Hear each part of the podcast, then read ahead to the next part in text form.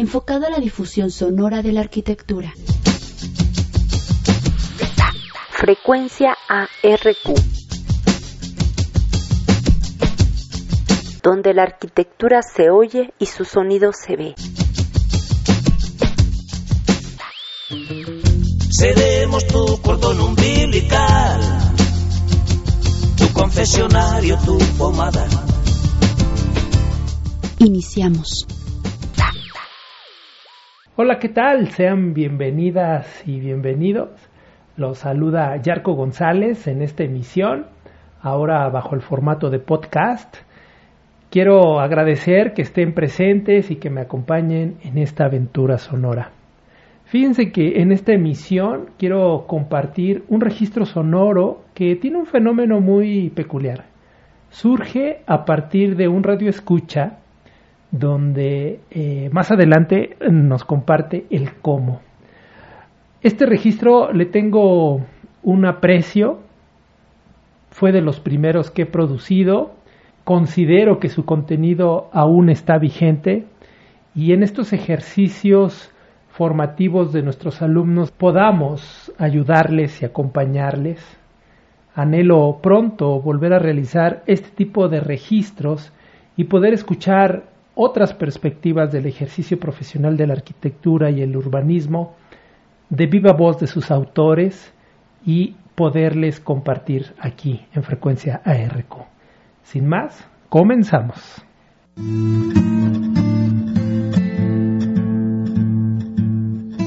Todo lo que a continuación van a escuchar se genera gracias a la invitación de dos radioescuchas. Me refiero a Ricardo Rodríguez y su compañera Graciela. Es, eh, es, lo que nosotros buscamos, estar tejiendo redes de individuos, de pequeños colectivos, no importa que seamos pocos, no importa la dificultad con la que trabajemos, pero nos estamos juntando y haciéndonos fuertes en, en, intereses comunes, a pesar de que todas nuestras actividades son diversas. Como yo escuché eh, tu programa, escuché la radio, y me interesó lo que escuché ahí, me interesó la entrevista con el profesor Juan Luis León, hicimos el enlace y efectivamente funcionó como tiene que funcionar. El radio es un lugar de encuentro y lo que sigue después de escucharnos es conocernos, comer juntos y trabajar juntos en lo que tenemos que hacer. Hemos conocido al compañero Francisco de aquí de Comachuén en nuestras reuniones, eh, básicamente de, lo que ha sido un esfuerzo organizativo del Consejo Congreso Nacional Indígena, que son compañeros de todos los pueblos indígenas del país que han estado demandando derechos, los derechos eh, comunitarios. La cita era en Comachuén. Con la intuición de que sería una excelente experiencia, tomé la carretera rumbo a Pátzcuaro para llegar una hora y media a Comachuén. Al llegar, me recibieron con un abrazo, como si ya lleváramos tiempo de conocernos. Y es que el trabajo comunitario tiene esa magia, esa magia de tejer lazos fuertes de amistad. La experiencia recién comenzaba después de recibir una rica taza de café de olla y un delicioso pan, me acerqué con el grupo que había formado entre los representantes de Comachuén, alumnos y el profesor Roberto Pimentel. Ustedes están ya aprendiendo a leer y a escribir el espacio. Va a influir en cómo una cultura representa su interpretación del mundo.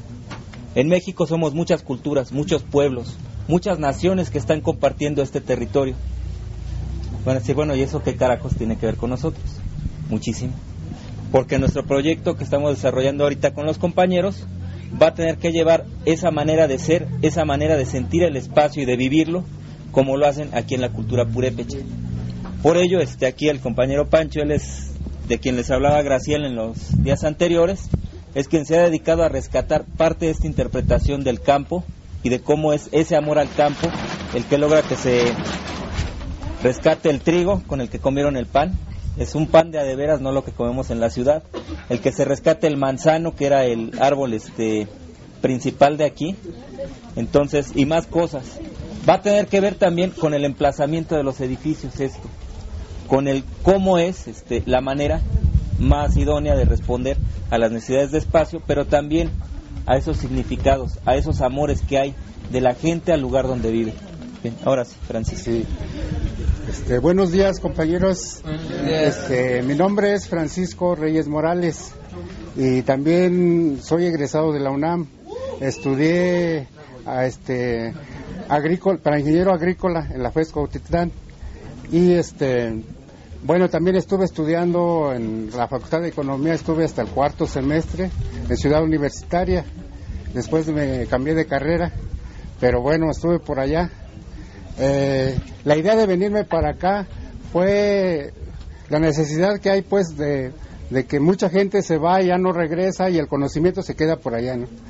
Eh, la idea de acá, de regresar, es que las tierras se están echando a perder, por los fertilizantes químicos, fungicidas, pesticidas y todo eso, todos los SIDAS, este, eh, se están echando a perder y entonces la idea de regresar es un tanto eh, volver a lo que se hacía antes. Hace unos 50 años aquí no, no se conocía el fertilizante químico, todo era natural, pero después llegó eh, lo que se llamó la Revolución Verde, que fue fundado por Ford y Rockefeller, en Estados Unidos y nosotros fuimos pues los conejillos de indias, ¿no? Para que se impulsara esa agricultura que ahorita predomina a nivel mundial. Ha habido aumento de, cáncer a partir de que surgió esta, este tipo de agricultura. En los hospitales ha habido más gente con cáncer. Eh, para que saliera una cosecha de, de fresa, se, más o menos se fumigaban unas siete veces para que saliera bien una cosecha. Ahora se fumiga alrededor de 15 veces para que salga bien una cosecha. Y eso pues lo consumimos nosotros. Claro, en pequeñas dosis, pero lo consumimos. Y eso es lo que a la, este, a la larga nos va afectando. Este, la idea de venir para acá es con esta idea de, de, rescatar. Por ejemplo, aquí ya casi no se sembraba el trigo. La idea es esa de que eh, la comunidad no dependa de fuera tanto, sino que el trabajo se quede aquí también y también lo que se consuma. Tenemos ahí un terreno como de dos hectáreas y la idea de nosotros es que para otras veces que vengan, si no ustedes, otras personas, eh, tengamos dónde llegar más o menos, ¿no? Y la idea de, que ustedes se lleven cómo, cómo se debe hacer un espacio más o menos grande para que convivamos. Es todo lo que... Allá platicamos después más. Sí, gracias.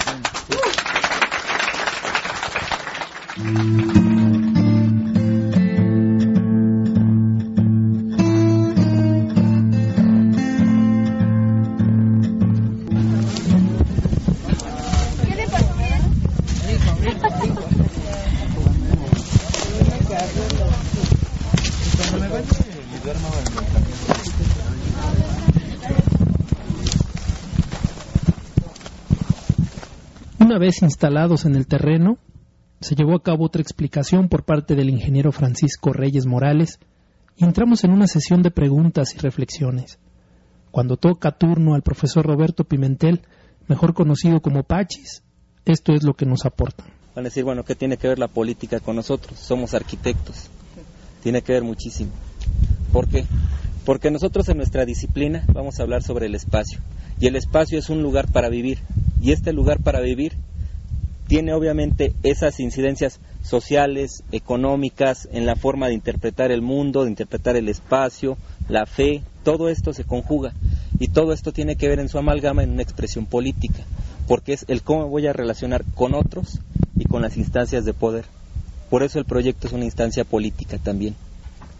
Dentro de esto, ¿qué nos están diciendo los compañeros aquí?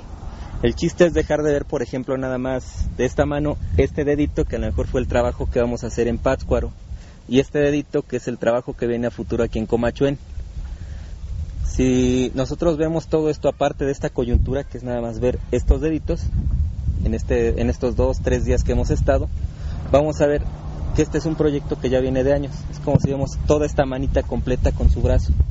Si bien sabemos desde el poder construyen este proyectos grandísimos, como cuando preguntaba Arturo ayer sobre si Pátzcuaro era pueblo mágico. Sí, era pueblo mágico, que es nada más lo que nos enseña el poder, este dedito. Pero atrás de ese pueblo mágico viene una disputa por el territorio, por encarecer el suelo, por quitarle a las personas que generan el valor de ese suelo esto, de donde viven, de donde se alimentan y volverlo una mercancía. Pues bien, si esto hace el poder, la gente también lo hace al revés. Estas cosas que se ven aisladas, que a lo mejor ven a Francisco, a Ricardo, a Graciela, a todos los compañeros, están construyendo un plan. Este es un plan este, cuyo eje, lo hablábamos ayer en, acá en Pátzcuaro, es la vida, es el proponer una vida distinta. Y dentro de esa vida distinta nos dicen, ustedes compañeros, arquitectos, caben en este proyecto. Por eso necesitamos que planteen desde su saber, que es el de la arquitectura, el del espacio, un lugar para que ustedes puedan construir su identidad aquí con la nuestra. Eso es lo que nos piden. ¿Eso que nos va a reclamar, van a decir profesionalmente? Pues plantear cómo se hace esta autonomía. Si ya tenemos que comer, debemos de plantear dónde dormir, dónde preparar esos alimentos, dónde estar, dónde platicar, dónde construir un proyecto distinto de nación, pero de la gente de abajo. Y esta gente de abajo tiene que plantear también cómo resolver, este va a sonar muy burdo, los problemas de su caquita, de su orinita, de lo que es el cómo allegarse energía para tal vez este, lanzar algo a internet, cómo tener el agua, todo eso. Todos esos problemas nosotros los tenemos que sintetizar como arquitectos. Esto ahorita es como que el primer perfil de, de esta demanda. Y en el caso de nosotros, en el taller 1, es válido que el estudiante también plantee las demandas, que plantee dónde quiero yo que se estudie la realidad y la realidad arquitectónica. Por eso.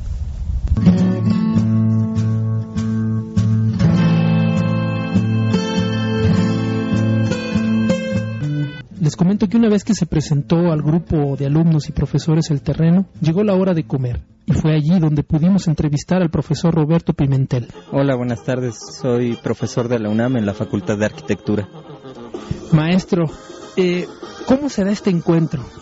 Se da a través de una relación que empezamos a construir con Graciela y con Ricardo. Dimos una primera visita aquí a Michoacán, a lo que es Morelia y aquí a Comachuén para empezar a buscar vincularnos con las comunidades a través de la práctica del aprendizaje de la arquitectura. Ahorita viene un grupo integrado por estudiantes de primero y segundo semestre del taller 1 de la Facultad de Arquitectura. ¿Cuánta gente es más o menos de las que estamos hablando que nos visitan? Somos alrededor de 80 compañeros y el grupo completo son 115, más o menos, 120 ya con toda la plantilla de docentes. ¿Viene otro compañero también acompañándote? Así es, viene otro profesor, el arquitecto Paulino Alvarado. Él es también otro de los compañeros que está aquí trabajando este vínculo para realizar este proyecto en comunidad. Yo creo que lo que nos llevamos de esta experiencia es muchísimo. Rebasa lo que es el campo disciplinar de la arquitectura y lleva a lo que es el repensarnos como profesionales de la arquitectura y en lo que es la arquitectura y la espacialidad como su materia. De aquí este nos trae lo que es el revalorar, por ejemplo, al peatón, revalorar las pequeñas arquitecturas anónimas, que es pequeñas yo lo pondría en cuestionamiento porque aunque no sean arquitecturas de autor, resuelven problemas de habitabilidad, tienen una concepción estética diversa y a su vez también tienen un simbolismo con lo que es la cosmovivencia de una comunidad. Generalmente a nivel de la disciplina estamos orientados a adiestrarnos y ejercer una arquitectura que está en función del poder y de los grupos hegemónicos, pero no volteamos a ver estas pequeñas arquitecturas que son las que resuelven los problemas de habitabilidad de la mayor parte de los seres humanos que estamos por aquí. Tengo entendido que no es la primera vez de, de acercarte, no nada más aquí en Michoacán, sino a nivel nacional. Así es, esta experiencia pues ya viene de bastantes años. Surge a través de lo que es el movimiento del autogobierno en la universidad a mí ya no me toca vivirlo como estudiante, me toca la reunificación de la escuela de arquitectura, más sin embargo se conservan este tipo de proyectos académicos, se mantiene en la escuela una gran diversidad de tendencias de cómo formar al arquitecto y esta es una de ellas. Y en función de esto nos empiezan a involucrar con lo que es las comunidades, sus problemas espaciales y sociales que van de la mano con ello y a formar este un profesional un poco más sensible con lo que es este los grupos humanos a los que se trabaja.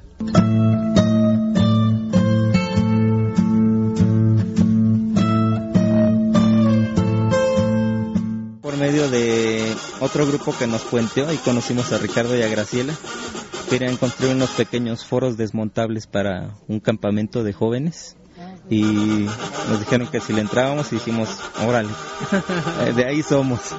Entonces fuimos y ya planteamos el proyecto y llegamos a construir para ese evento. Muy bien, pues yo te quiero agradecer la oportunidad. En este momento la gente se está acercando a comer comida ofrecida por, por la comunidad y es algo realmente eh, muy rico. Muchas gracias. Ojalá este sea el inicio de, de una alianza en donde, como yo hace rato lo mencionaba, somos de universidades diferentes, pero las siento hermanas y además eh, tenemos una responsabilidad y corresponsabilidad con la sociedad y te agradezco tu tiempo y que me hayas permitido eh, grabar y tomar registro de esto. Así es, muchísimas gracias, Yerko. Nosotros, este, bueno, yo contigo me, me veo reflejado. Veo que este, somos, aunque de distintas instituciones, traemos un mismo espíritu que nos impulsa, que es la comunidad. Y por eso yo creo que nos ayuda a construirnos y a reconstruirnos como personas. Gracias.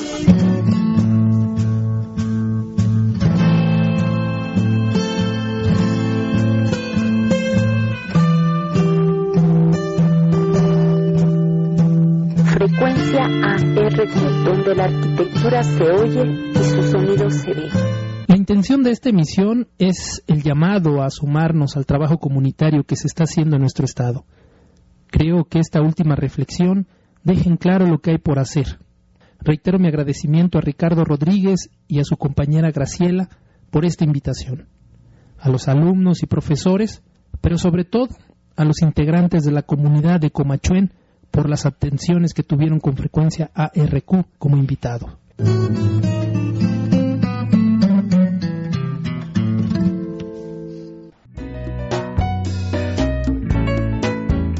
Provoquemos que la arquitectura se oiga en medios alternativos sin censura.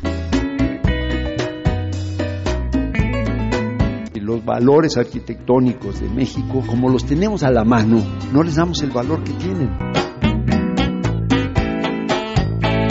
Frecuencia ARQ.